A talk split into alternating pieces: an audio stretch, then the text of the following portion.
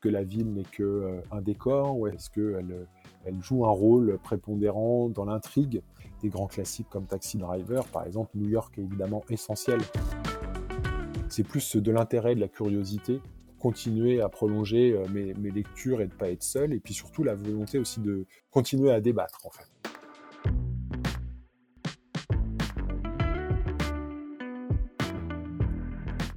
La ville, l'architecture et le paysage sont des disciplines où gravitent des professionnels très divers je suis Mario Renard et je vous propose chaque semaine dans le podcast Circonférence de découvrir ces actrices et acteurs dans toute leur diversité. Je leur donne la parole afin qu'ils nous partagent leur regard singulier sur l'environnement construit qui nous entoure et je les invite à parler de leurs expériences et initiatives, leurs aspirations et leurs processus de réflexion. Mon but Nous encourager à juste parfois changer de perspective. Bonne écoute, bien bonjour, Aldo, Berzato si, je ne me trompe pas. Merci beaucoup euh, de, participer à ce podcast. Ça me fait très plaisir de t'accueillir aujourd'hui. Euh, je vais te présenter euh, en quelques très très grandes lignes et surtout n'hésite pas à me dire si, si je me trompe. du coup, tu travailles dans les collectivités sur le développement de projets urbains. Tu es aussi le cofondateur du festival Close Up et du podcast La Fabrique Urbaine.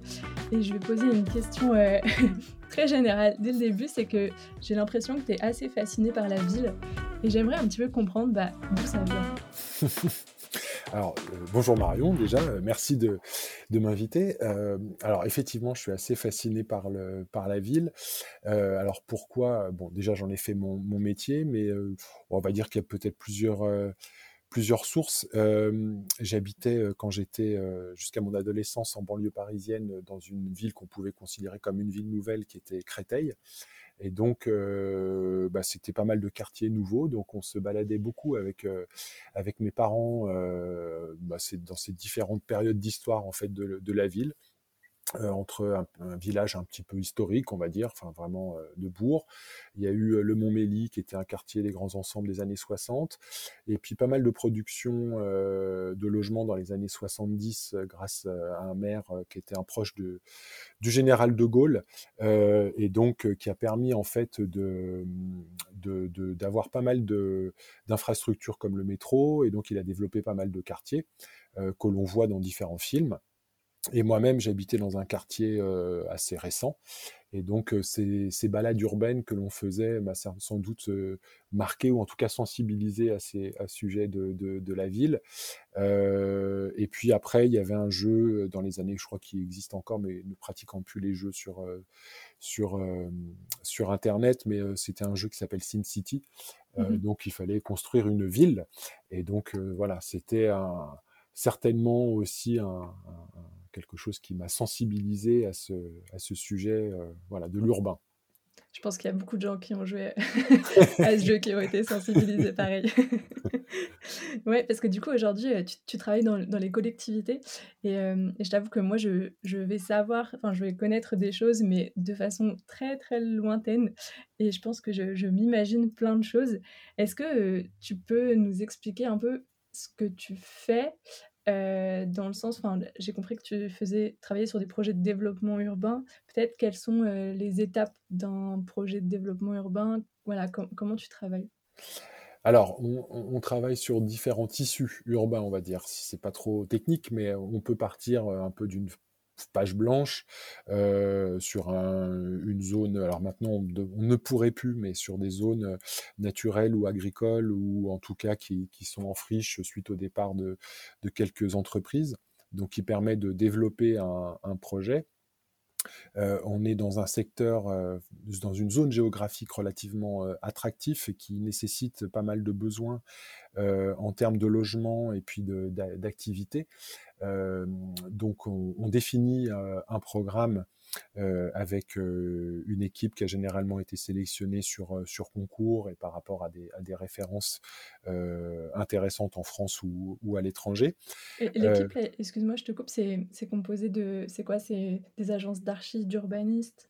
Mmh. C'est qui ces équipes? Alors c'est là où c'est vraiment intéressant, c'est que il y a encore une dizaine d'années, c'était vraiment l'architecte qui était, on va dire, le roi, et mmh qui pilotait en fait effectivement des équipes a toujours été composé de multiples métiers, hein, d'architectes, d'urbanistes, de paysagistes, et puis des métiers beaucoup plus techniques d'ingénieurs sur la voirie, les réseaux, l'éclairage. et puis on voit en fait depuis quelques années une modification des, du, du, pilotage, puisque de plus en plus de paysagistes prennent la main en fait dans ces équipes qui regroupent architectes. On a toujours le même équipe, mais le pilotage peut être modifié. par exemple, le, le, Grand Prix de l'urbanisme qui a été donné par deux fois à des équipes de paysagistes comme Jacqueline Hosty ou l'équipe de l'agence Terre avec Henri Bava, enfin un des trois cofondateurs, montre bien qu'il y a un changement de perception aussi et un changement d'approche dans, dans, le, dans, le, dans le développement de ces, de ces projets urbains. Mmh euh, donc voilà, ça c'est un des cas. Euh, un des cas. Et puis il y a d'autres cas où on parle de renouvellement urbain. Alors on en parle beaucoup depuis plusieurs années. Euh, c'est de se dire qu'à proximité de, de zones de transport bien desservies par un tramway par exemple ou un métro, on peut densifier, densifier la ville. Et donc là, c'est un travail qui est beaucoup plus, on dire, beaucoup plus fin puisqu'il s'agit d'acquérir soit par la collectivité, soit par des opérateurs privés, de se mettre d'accord sur un plan un peu d'ensemble euh, et pour faire muter un quartier ou une zone euh, afin de, répondre aux, attentes d'une ville. Euh, alors on parle de ville de courte distance, mais en tout cas à proximité des services, des équipements dans un objectif plus écologique, ou en tout cas où on se déplacerait plutôt à pied, ou en vélo, ou en métro, et d'éviter d'utiliser trop ça, ou de limiter la place de la, de la voiture.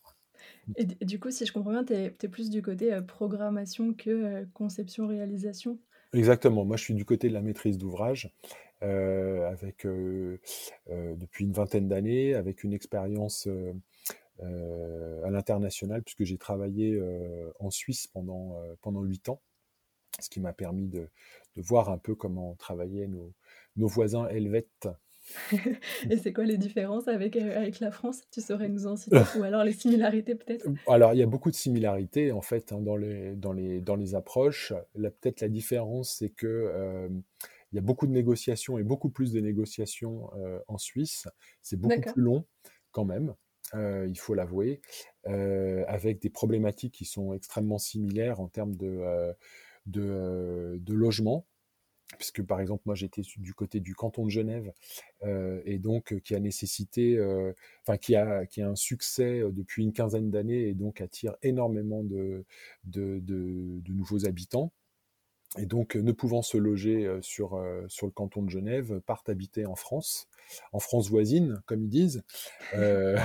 et donc, là, on a l'émergence de, de, villes un petit peu champignons, puisque c'était autour, c'était essentiellement naturel et agricole.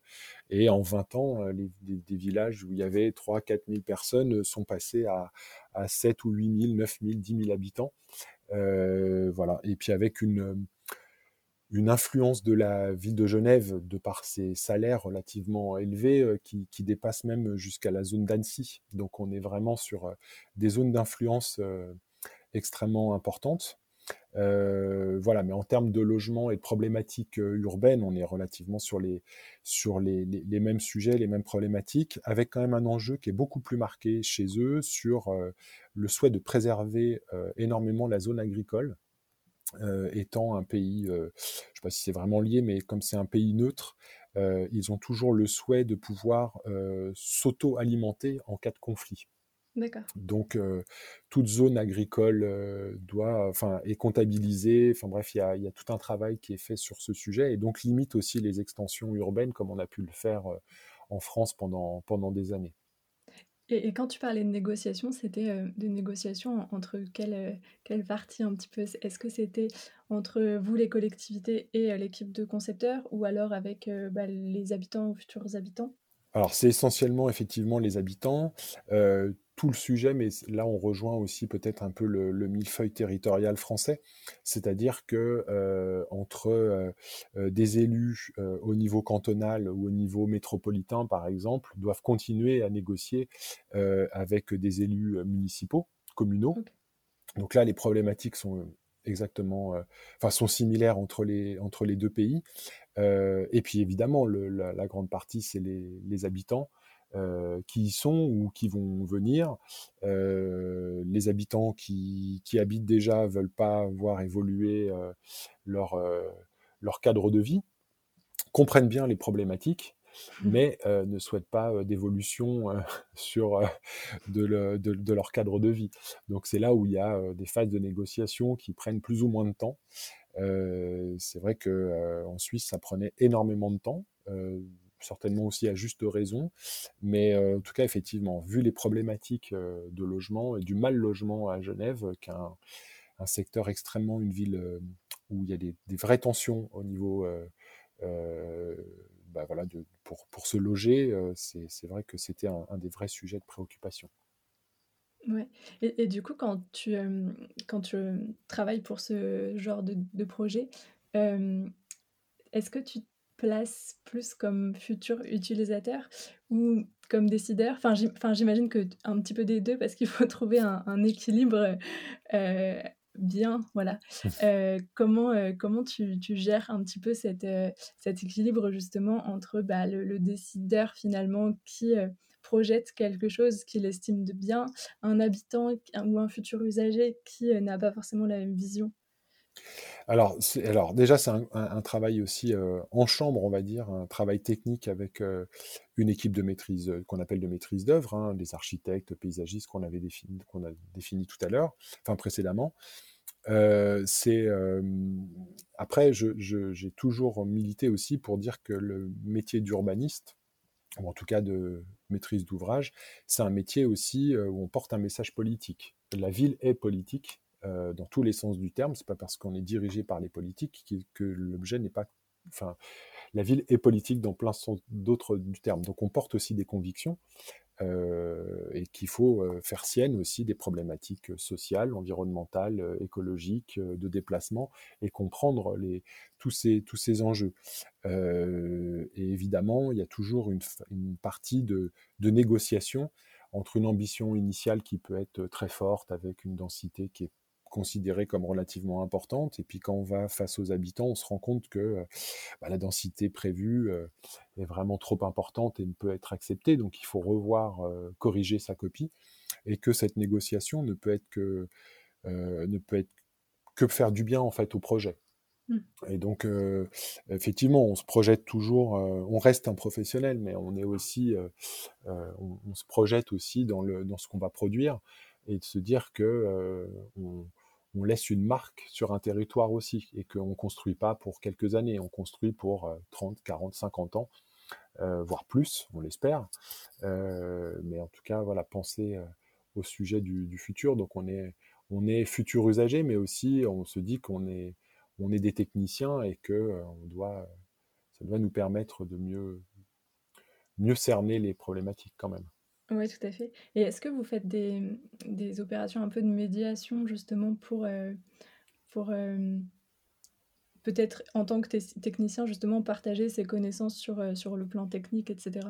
Alors, on en fait beaucoup. Après, est-ce qu'on le fait bien? C'est aussi un des sujets, mais on peut s'interroger effectivement entre les enjeux urbain ou le ressenti des habitants et puis la volonté d'une collectivité d'aller euh, euh, développer un projet plus ou moins rapidement.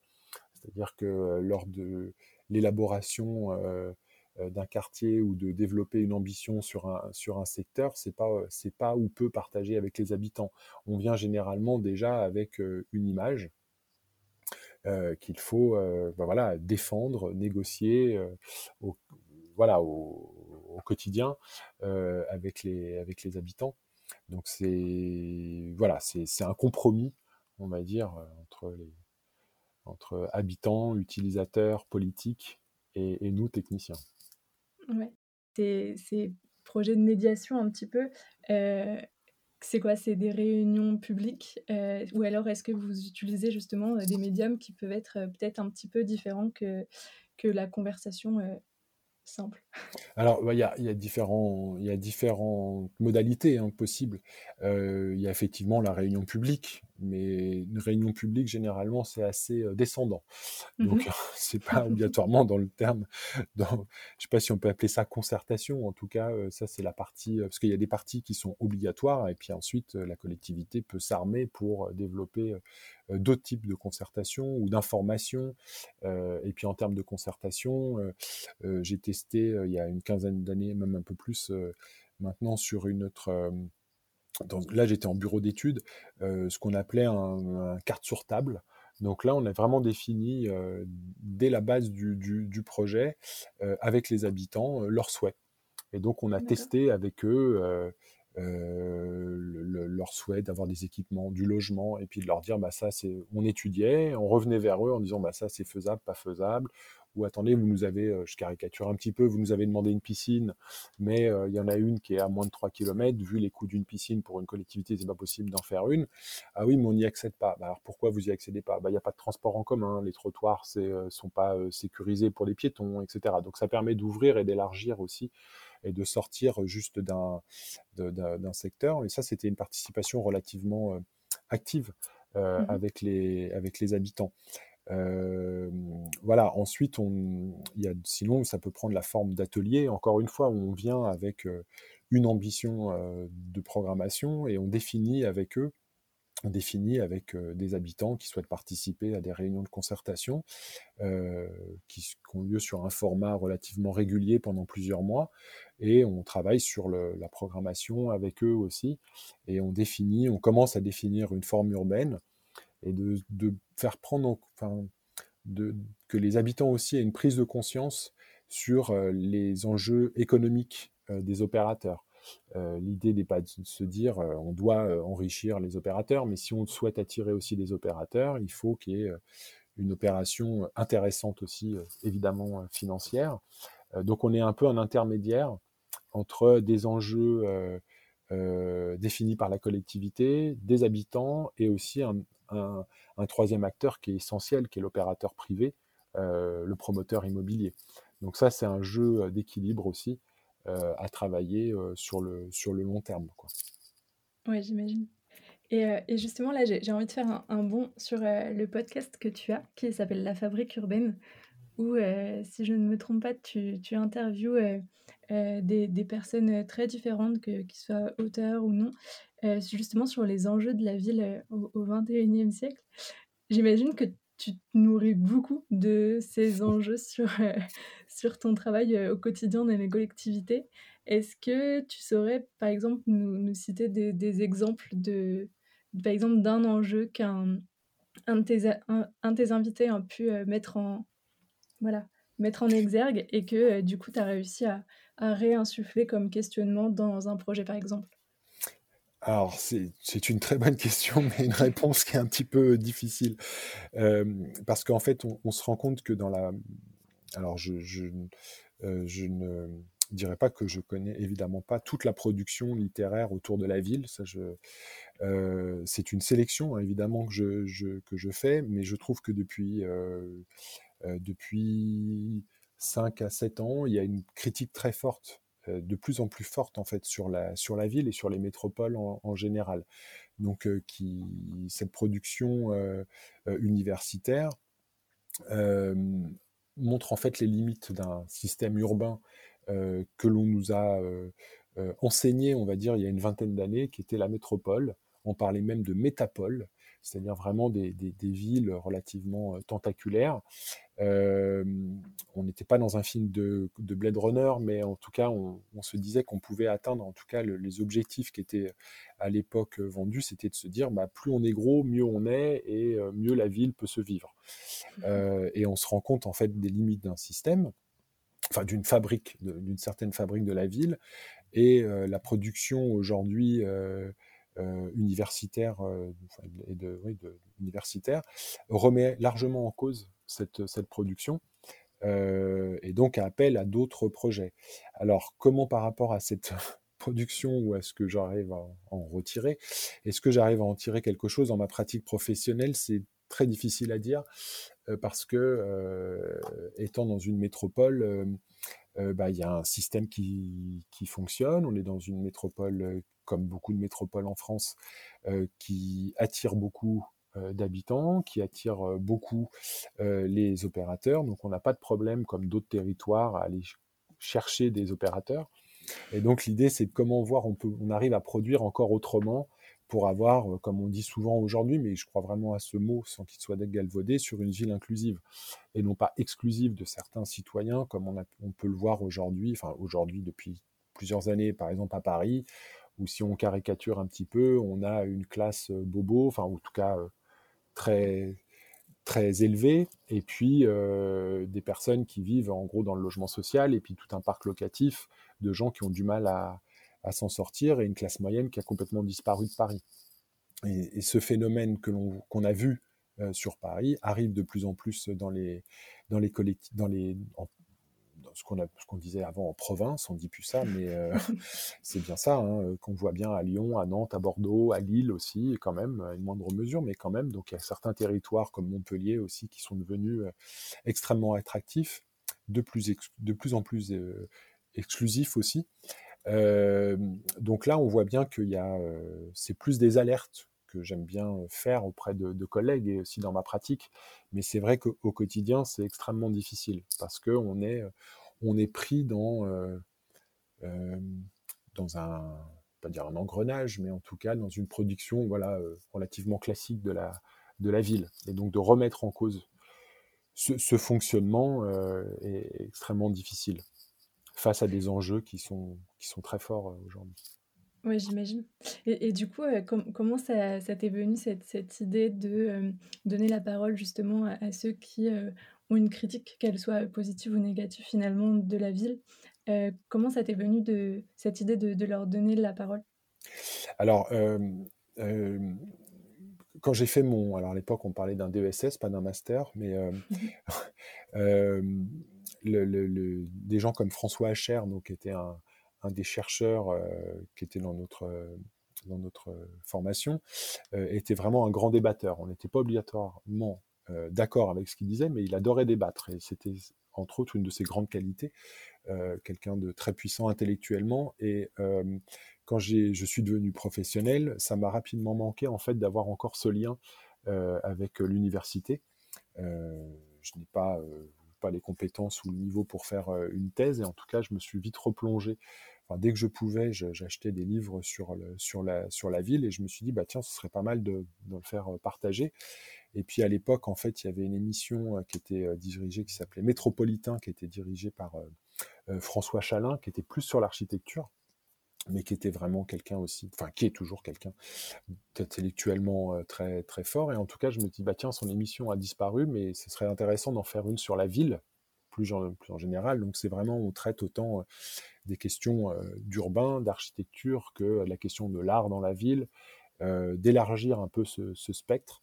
Les dernières, par exemple, que je viens juste de mettre en ligne, par exemple, portent sur une série télé qui passe sur Arte, qui permet en fait de visiter euh, Los Angeles grâce au hip-hop, par exemple. Donc euh, voilà, c'est plus de l'intérêt, de la curiosité, euh, de continuer à prolonger mes, lectures et de pas être seul, et puis surtout la volonté aussi de, de continuer à débattre en fait. Donc et de donc voilà, donc j'ai monté ça il y a plusieurs années, je l'ai arrêté, puis je l'ai repris. Donc là, on a la cinquième saison. Et euh, voilà, donc c'est voilà, c'est surtout l'objectif de rencontrer, de débattre. Euh, évidemment, je ne suis pas d'accord euh, obligatoirement avec tous mes invités, hein, mais c'est pas du tout l'objet. ma question. C'est pas du tout. Souvent pas d'accord. en fait, on va dire que je, je, je, suis plus là en tant que contradicteur ou de poser des questions ou de voir les limites aussi, avec aussi des choses avec qui, des chercheurs avec qui je suis tout à fait d'accord, mais qui vont extrêmement loin ensuite par exemple dans leur, euh, dans leur souhait de modifier les trajectoires des, villes, et qu'aujourd'hui on est très euh, vindicatif euh, sur ces... Je trouve qu'on jette un peu, pour caricaturer un peu, le, on jette un peu tout sur la ville alors qu'il y a encore beaucoup de choses à faire si on est prêt à changer de, de, braquet. Et donc je pense qu'il y, a des choses à, à faire émerger aussi, à faire connaître dans, les, dans des pratiques. Est-ce que, tu pourrais nous citer, enfin, je sais que le mot enjeu, revient souvent, dans dans ton podcast. Est-ce que tu pourrais, nous citer un enjeu, par exemple, que, tu estimes, j'ai pas envie d'utiliser le mot sous-coté, mais, qui serait pas assez, mis en valeur dans les débats actuels?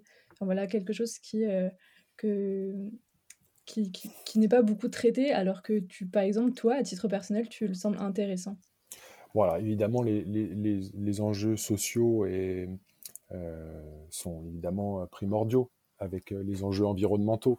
La question est de savoir comment, comment, euh, comment traiter la question environnementale, écologique dans, dans la ville. Je pense que c'est traité, mais peut-être pas assez de façon...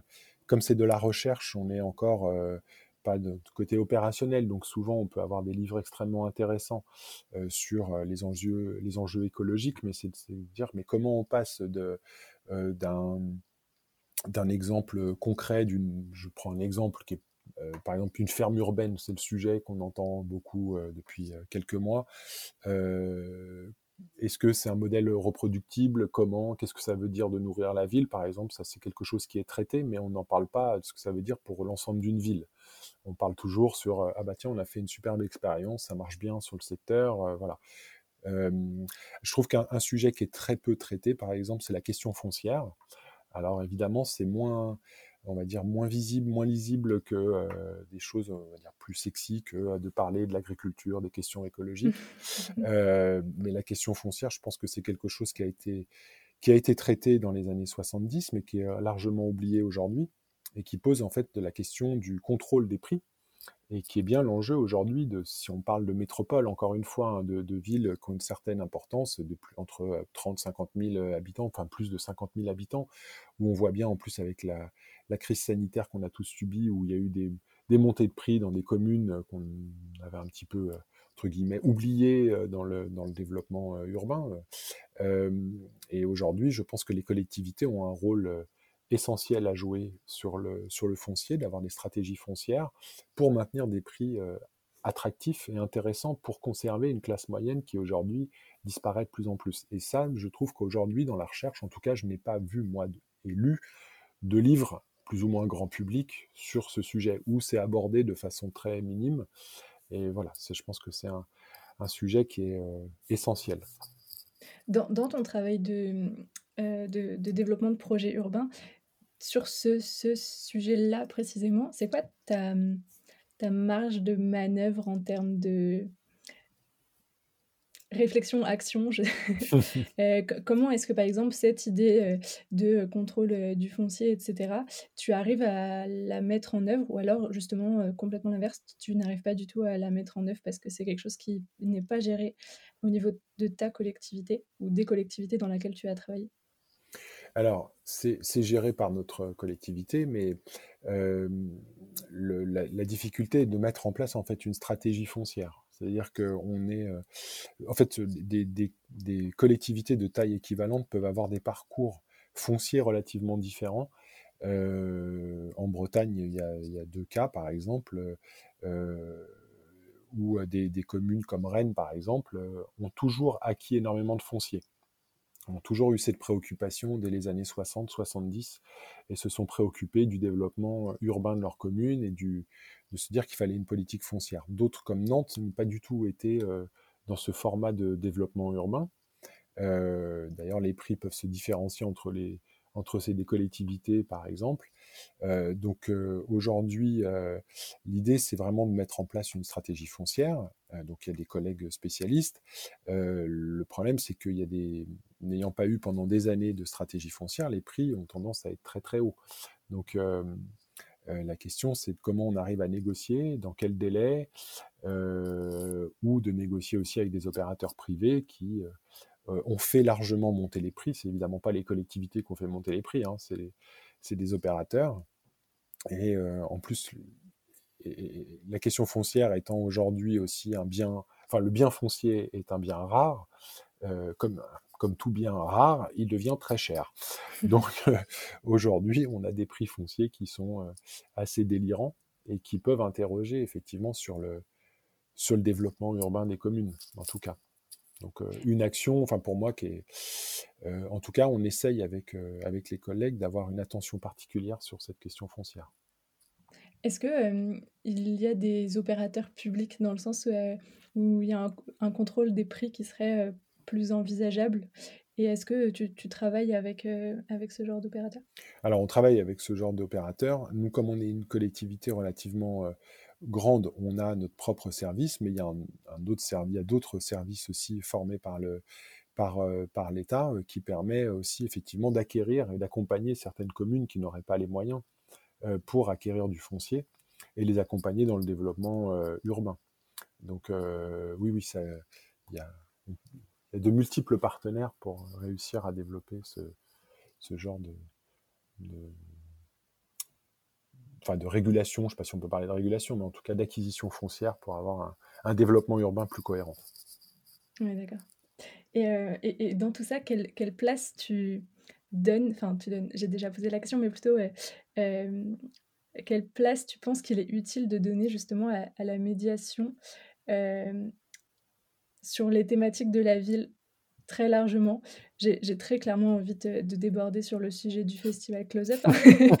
mais euh, mais dans, dans l'idée justement des, des, développements de projets urbains, etc., euh, quelle est ta croyance sur euh, justement ces, ces, principes de médiation autour des thématiques de la ville pour peut-être une meilleure appréhension bah, de, de, tout usager et usagère sur, sur ces questions et peut-être ensuite avoir des, des développements urbains et, des enjeux mieux intégré à la fois par euh, les parties privées que euh, par euh, les, gens Alors, je crois évidemment, enfin, on y reviendra tout à l'heure, je pense, sur le, festival Close-Up, mais je crois beaucoup à la médiation, médiation culturelle en particulier, mais la médiation aussi sur plus sur le plus sur l'urbain. Je pense que le, la ville, euh, on est tous architectes. on a toujours dit qu'en France, il y avait 70 millions d'architectes. Euh, on a tous euh, notre avis sur notre quotidien, sur notre espace, sur l'espace public, sur les espaces privés, sur le développement d'une ville. et je pense que des, la sensibilisation, de l'échange sur, sur, sur, sur, voilà, sur cet objet qu'est la ville ne peut être que bénéfique. il y a quelques belle maison du projet, euh, je pense aussi à, à, Bordeaux, par exemple, à Arc en Rêve, euh, qui est un secteur, en tout cas à l'Arsenal, à Paris, qui permet de, mettre en avant certains projets, d'échanger, de discuter, de mettre en place des conférences, et sous, sous, différentes formes, parce qu'on peut parler aussi de musique si on veut, on peut, on peut parler évidemment de cinéma. C'est pour ça que voilà. Mais en tout cas, euh, effectivement, il y a différents médiums qui permettent de parler de la ville et en tout cas de sensibiliser aussi les habitants et de faire remonter aussi un peu des, demandes des habitants.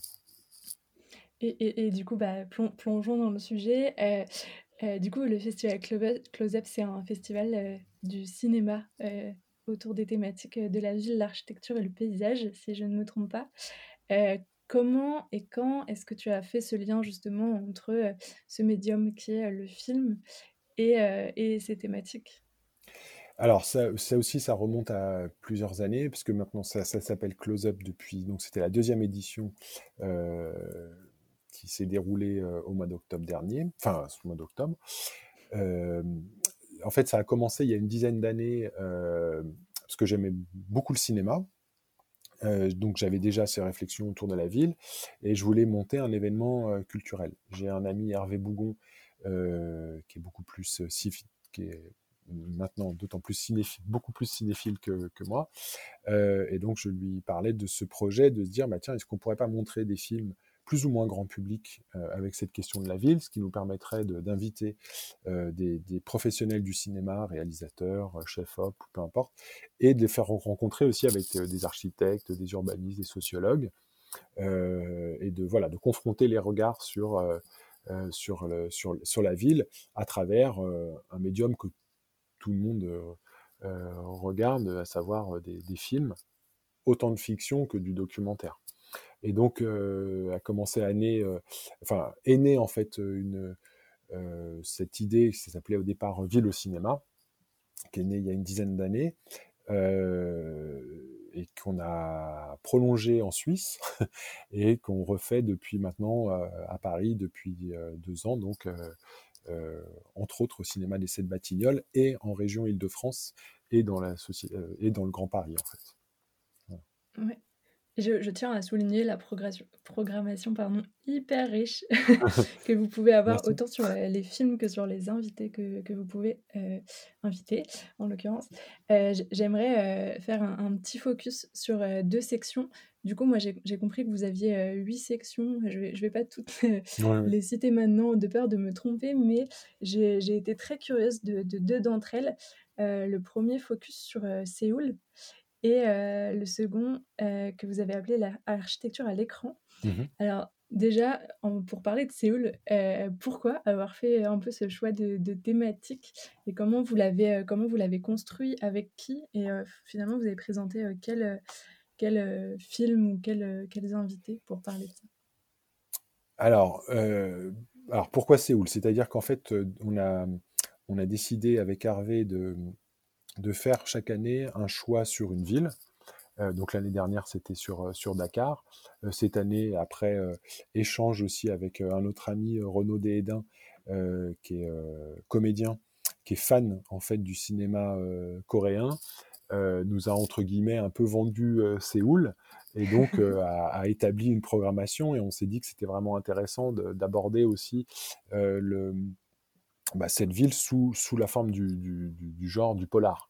Euh, donc c'était surtout euh, partir aussi de, de montrer encore ce que toute la difficulté du, du festival, c'est de montrer qu'on arrive à montrer du film de grand public, pour le grand public, mais aussi des choses plus pointues, mais pour que les gens qui viennent voir du grand, enfin, des choses peut-être entre guillemets plus faciles viennent aussi et découvrent aussi une autre programmation.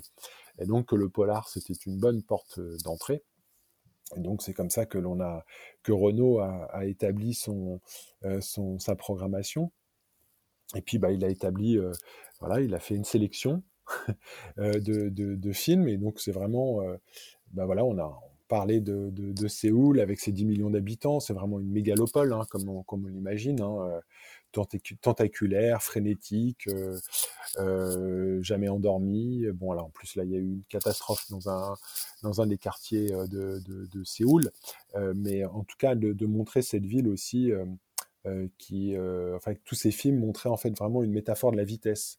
c'est aussi dans le cinéma coréen et en particulier sur, sur Séoul, ça montre aussi tous les vices. C'est un peu comme on voit certains films sur, sur Tokyo. C'est un peu les villes du, où tout est possible, quoi. C'est un peu les, les, anciennes villes américaines, ou comme New York, comme on l'imaginait dans les années 70, 80, où tout pouvait se produire à chaque coin de rue, quoi. C'est drôle que tu parles de démonstration un peu de, de, la notion de vitesse, parce que moi, quand je pense à, à film d'architecture, je pense à complètement l'inverse. C'est la lente déambulation dans une ville, dans une architecture, pour, pour justement l'observer, etc. Je, repense à un écrit de, Jean-Louis Cohen qui mmh justement euh, euh, qui s'appelait euh, L'architecture saisie par les médias, qui justement lui avait cette critique très forte de la découverte d'une architecture ou de la ville dans un film se fait quasiment exclusivement que par une lente déambulation, justement, il utilise ces mots, il me semble. Et du coup, c'est intéressant que tu dises que pour le cas de Séoul, c'est l'inverse qu'on essaye de, mmh. montrer. bah ça peut être des déambulations et différents types de déambulations. Ça peut être effectivement autant un, marcheur, seulement dans un polar, généralement il court. Euh, mais c'est effectivement, enfin, c'est de montrer aussi le dynamisme d'une ville et de montrer aussi une architecture. C'est-à-dire que même à travers des films grand public, on arrive à parler d'un quartier ou de Séoul. Et donc on a, on a fait venir euh, quelques spécialistes de, Séoul pour nous en parler. Euh, voilà, c'est euh, voilà, l'idée c'est vraiment de, créer des rencontres. encore une fois, de la découverte et de donner envie. C'est de la curiosité. Et je suis jamais allé à Séoul. mais en tout cas, en voyant ces films, ça me donne envie et de revoir, de revivre aussi peut-être certaines scènes de films qui, sont, euh, qui sont absolument euh, splendides. Mais quand on parle de déambulation, je pense aussi à Christian Barani, un film qu'il a, qu'il a réalisé, Hyderabad, euh, en fait, où il a vraiment, lui, fait une dérive, en fait, euh, bah, dans, le, dans cette ville Hyderabad, qui est, euh, qui est une capitale de l'État du Telangana, dans, au sud de l'Inde. donc, il se promène avec sa, sa, caméra, et lui, il est vraiment dans, le, dans le, ce qu'on a appelé la psychogéographie. Donc, c'est vraiment de se laisser porter par ses pas et de, de, ne rien connaître sur la ville, même s'il a lu euh, avant un certain nombre de documents sur la ville, il a fait pas mal de recherches, mais quand il va là-bas, il essaye de tout oublier, il se laisse porter par ses rencontres, ses envies. Euh, et donc là, on est vraiment sur une déambulation beaucoup plus classique, on va dire, euh, et qui permet de, voilà, ressentir au, mieux peut-être la réalité d'une ville où on n'a pas été. Quoi. Ouais. Et, du coup, est-ce que ce film est plus d'un format documentaire? Oui. Ouais. Mm. Et, par exemple, euh, qu'est-ce qu'un un film qui présente la ville ou qui présente l'architecture? Alors, ça dépend ce que montre le film. Pour nous, il y a, la filmographie de films urbains est relativement euh, large. Euh, le, un film, c'est toujours, et même un documentaire, c'est toujours un point de vue, un point de vue d'un réalisateur. Et nous, ce qu'on cherche, c'est pas obligatoirement une vérité dans la présentation d'un quartier. C'est toujours un point de vue. Euh, nous, ce qu'on veut, c'est euh, montrer évidemment et débattre ensuite avec un spécialiste qui permet de, euh, traiter différents sujets. Par exemple, bon, Rabat, si on reprend ce, cas-là, bah, c'est de parler de cette ville avec Christian Barani, qui est pas un spécialiste de, de l'urbain. C'est juste un, un, un, réalisateur qui aime voyager, qui est dans la dérive urbaine, euh, et donc qui ressent le, pouls d'une ville. Euh, on aurait pu le confronter à quelqu'un qui est un spécialiste de l'Inde, par exemple, euh, mais pour revenir sur Séoul ou d'autres ou d'autres films, par exemple, on a eu en avant-première le film Grand Paris, qui est là une, une fiction de, de, Martin Jova, c'est son premier film, et en fait, il parle du Grand Paris. et donc, mais il parle de la banlieue pavillonnaire parle pas du tout des grands ensembles, euh, ou en tout cas de façon euh, très furtive au début, mais en tout cas, son objectif, c'est plus de parler euh, de, du grand paysage, même s'il l'a fait sous forme de comédie un petit peu fantastique. Et donc, ce qui nous intéresse, c'est comment lui, il a construit son film et comment il, perçoit ce grand Paris qui nous interroge tous beaucoup aujourd'hui et comment il se construit. Mais à travers aussi, encore une fois, une déambulation, un voyage pour, pour, pour deux adolescents, à travers le RER, e le métro, l'attente, voilà, comment, comment ils perçoivent la ville, comment ils perçoivent le paysage qui s'offre à eux. Et c'est aussi une déambulation pour nous de parler du paysage qui est en train de d'évoluer. Donc, et, dans... Pardon. Non, non, mais la fiction, autant que le documentaire, voilà, est, source d'échanges, en fait. Oui. Et, dans euh, cette, euh, cette, discussion, du coup, euh, entre bah, souvent les réalisateurs, d'après ce que je comprends, mais aussi bah, voilà, des, professionnels de la ville, quelles sont les réactions du public? Est-ce qu'il y a un panel très différent Ou alors est-ce qu'on est sur des gens qui adhèrent avec les propos des films, principalement, ou alors complètement l'inverse? C'est assez. Euh, on a fait. Alors cette année, on a, on a vraiment axé aussi notre programmation. Enfin, on a travaillé pas mal avec euh, des scolaires. Quand je dis scolaire, ça va du euh, d'un jeune public CM1, CM2 où on a fait un atelier maquette et donc on leur a présenté un film Le Ballon Rouge, qui est un vieux un vieux court métrage, mais très très beau court métrage euh, de la Maurice dans les années 50, euh, oui, dans les années 50. Euh, l'idée étant de les sensibiliser aux questions de la ville, et donc là on était accompagné du, CAUE, donc le Conseil en architecture, urbanisme et environnement, qui a créé en fait, qui a monté ensuite un atelier de maquettes, et à l'issue de, de, de, avec ces maquettes, en fait, on en a fait un petit film. Donc L'idée étant d'animer et de, projeter. Et donc euh, voilà, on a aussi euh, euh, fait un certain nombre de projections dans des écoles d'architecture. Ensuite, voilà, pour leur dire aussi que l'image, le, cinéma, autant documentaire que la fiction, permet aussi pour eux de se faire une culture sur une ville, de connaître un peu la granulométrie en fait d'une ville, comment on la perçoit dans les films, qu'est-ce qu'on montre, quelles sont les couleurs que l'on ressent, comment, comment on perçoit en fait cette, cette, cette ville ou un, ou un, quartier. Et puis après, il y a, y a, toujours du grand public curieux euh, qui est là, euh, qui, qui s'intéresse à la ville ou qui regarde un peu différemment euh, une fiction parce qu'on leur dit bah tiens regardez bien la présence. est-ce que la ville n'est que un décor ou est-ce qu'elle est aussi est-ce qu'elle elle joue un rôle prépondérant dans l'intrigue? Voilà, on, voit bien qu'un certain nombre de films, si on reprend des, grands classiques comme Taxi Driver, par exemple, New York est évidemment essentiel dans le, dans, dans, le film et dans l'ambiance du, du, film. Donc on a, on, on a effectivement une partie d'un public qui est plutôt euh, entre guillemets de spécialistes, mais il y a aussi une grande partie du public qui est là pour découvrir des films en fait et échanger.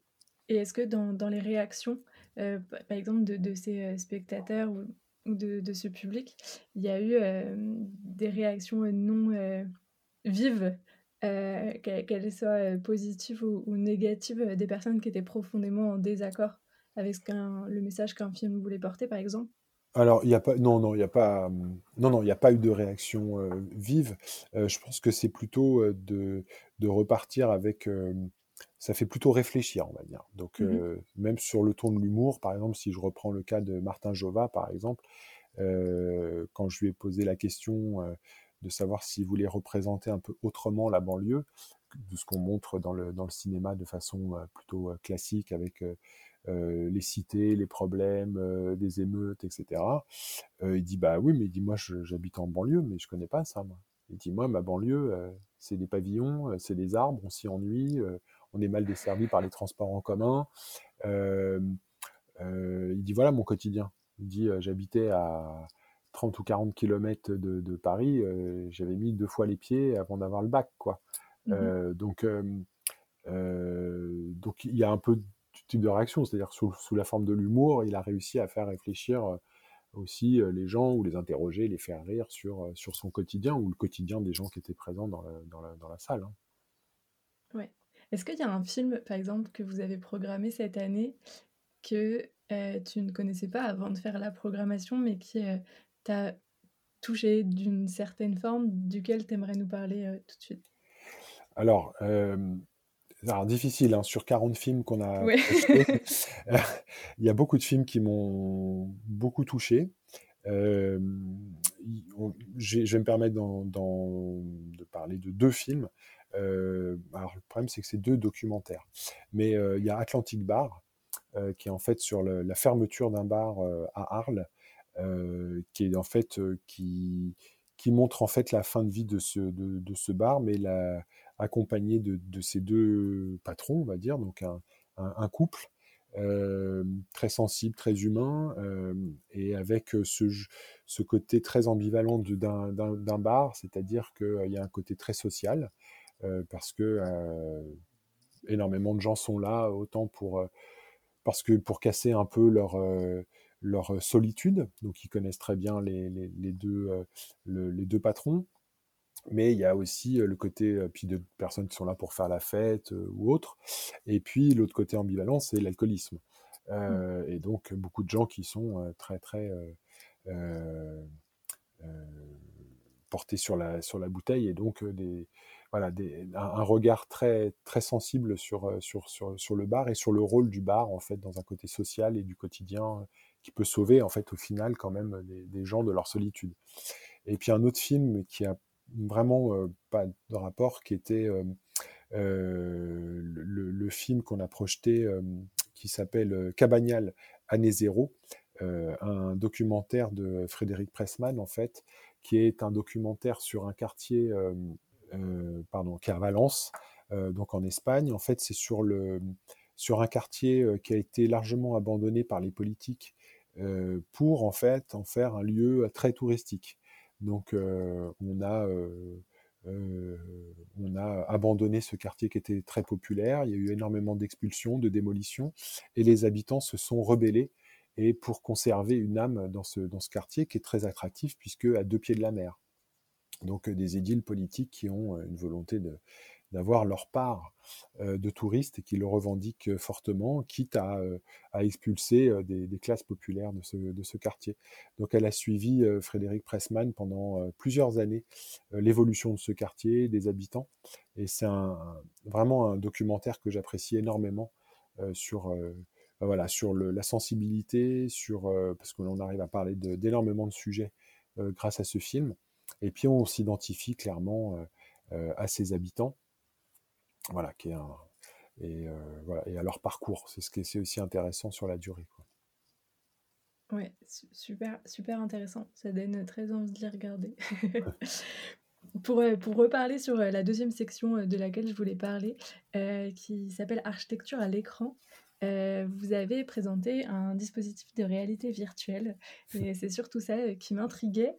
Euh, pourquoi avoir fait ce choix? Et quelles ont été un peu les, réactions vis-à-vis de cette proposition? Alors, la, réalité virtuelle, c'est la deuxième année que l'on fait ça. on a présenté deux, films. L'idée, c'est de, s'immerger, hein, parce que là, on est vraiment dans une ambiance 360 euh, degrés hein, avec euh, casque et puis euh, lunettes, grosses lunettes pour être dans l'ambiance. Donc, donc voilà, l'idée c'est de vivre aussi autrement le cinéma et de, montrer que le, festival Close-Up c'est un peu une immersion totale, c'est-à-dire que même pendant l'attente, puisque c'était dans le, dans le hall du, euh, du, cinéma des Sept Batignolles, c'était en libre accès et donc ceux qui voulaient découvrir euh, euh, ces, films pouvaient le faire gratuitement et en, dans l'attente de, d'aller dans une autre salle. Donc on a montré vraiment deux, films relativement différents, dont un qui s'appelle Le Cénotaphe de Newton. en fait, là, c'est un des projets architecturaux qui n'ont jamais été construits. Euh, donc euh, c'était un moment utopique en fait qui avait été imaginé euh, au XVIIIe siècle. voilà, donc ça c'était une des utopies et donc de, une très belle immersion à l'intérieur de ce, de ce, bâtiment jamais construit. Et puis l'autre qui était replacement, qui en fait dépeint en fait une famille javanaise qui observe son quartier se renouveler jour après jour. génération après génération, euh, voilà, c'est une expérience euh, sur les racines, le temps, le changement. Et voilà, c'est ce que montre aussi, aussi euh, pour rejoindre en fait le lien avec les documentaires. C'est aussi ça, c'est montrer le changement dans un quartier, dans une ville, comment ça se, comment ça se produit. Et donc là, de se dire que le, ces lunettes de la, de la VR, de la réalité virtuelle, permet d'avoir une meilleure immersion que dans, dans un film. Et, justement, c'est quoi ton avis un peu sur le, futur du, film d'architecture, justement, quand euh, une expérience 360 euh, degrés est possible grâce à, des outils comme, comme ceux-là, en fait? Alors ça, c'est tout le travail des, des, des, équipes hein, qui, font, euh, qui font un travail de, de, de, recherche et qui expérimentent et qui créent des décors euh, total. Alors ça, après, c'est de la technique euh, derrière, hein, euh, de la programmation. Là, je m'aventurerai pas sur sur ce chemin. mais voilà, en tout cas, c'est des c'est une technique voilà immersive.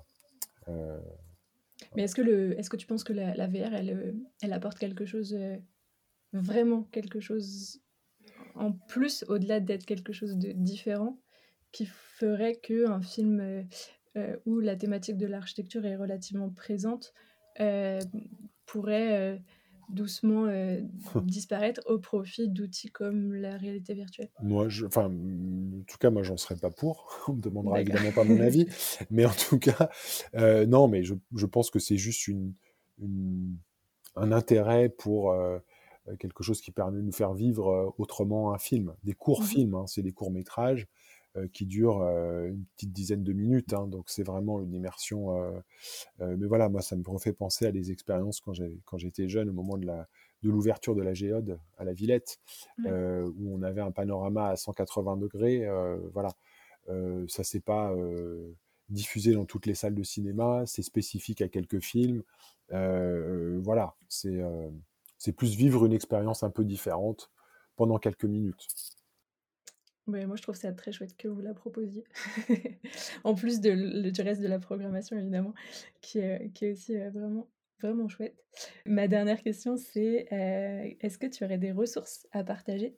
Et quand je parle du terme ressources, c'est des films, des livres ou des personnalités, peu importe, soit parce qu'elles sont pas connues et tu as envie de, les faire connaître un petit peu à, enfin, à notre échelle, soit parce que justement elles sont très très connues et tu as envie de remettre une couche, une couche parce que toi tu les apprécies vraiment particulièrement. Oh, bah, alors, au niveau des films, là, je renverrai vraiment à un festival Close-Up hein, et puis d'inviter tous tes auditeurs à, venir à la prochaine édition hein, qui aura lieu en octobre prochain en octobre 23 maintenant. Avec grand plaisir, je euh, mettrai le lien. Volontiers. non, après, euh, euh, plus en termes de, lecture, il y a tellement de choix. Bah, j'ai appris la mort, comme beaucoup de gens, d'un d'un grand universitaire américain qui s'appelle Mike Davis. donc, je me permettrai pas de faire la synthèse de ses ouvrages, mais en tout cas, un penseur très critique sur la ville, euh, qui alerte depuis euh, des dizaines d'années sur euh, les, désastres écologiques du développement de la, de la terre et des villes, du développement des bidonvilles, etc. Et il a écrit quelques ouvrages essentiels qui, je pense, sont à découvrir ou à redécouvrir ou à relire. et un homme plein de convictions, quand tu parlais tout à l'heure de, peu de conviction, ben voilà, c'est des, gens qui sont euh, euh, qui ont porté un message et euh, voilà, qui extrêmement intéressant sur le sur le développement urbain aujourd'hui. Donc voilà, Mike Davis. Super. je, mettrai un lien vers une page où peut-être il y aura plusieurs de ces ouvrages. Oui, oui, bah, il y en a, y en a quelques-uns assez essentiels. Le pire des mondes possibles, le stade Dubaï du capitalisme, par exemple. Donc, il montre en fait les excès de, quelques grandes villes euh, assez impeccables, de bah, façon impeccable. et du coup, euh, voilà, le festival Close Up, c'est sur festivalcloseup.com. Oui. Le podcast, on le retrouve euh, où?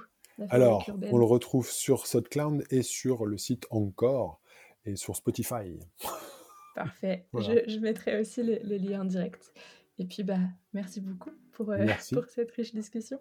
Merci de l'invitation. Merci à vous de nous avoir écoutés jusqu'au bout.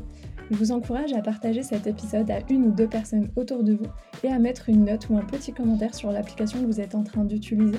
Ça ne pourra qu'aider ce podcast à se faire connaître. Retrouvez aussi toutes les infos et références citées directement sur les réseaux sociaux du podcast et bien sûr ma boîte mail circonférencepodcast.gmail.com et mes messageries Instagram et LinkedIn sont grandes ouvertes. Donc n'hésitez surtout pas à me contacter, je suis toujours ravie d'échanger avec vous sur des idées de projet ou simplement discuter. Je vous dis simplement à la semaine prochaine pour un nouvel épisode du podcast Circonférence.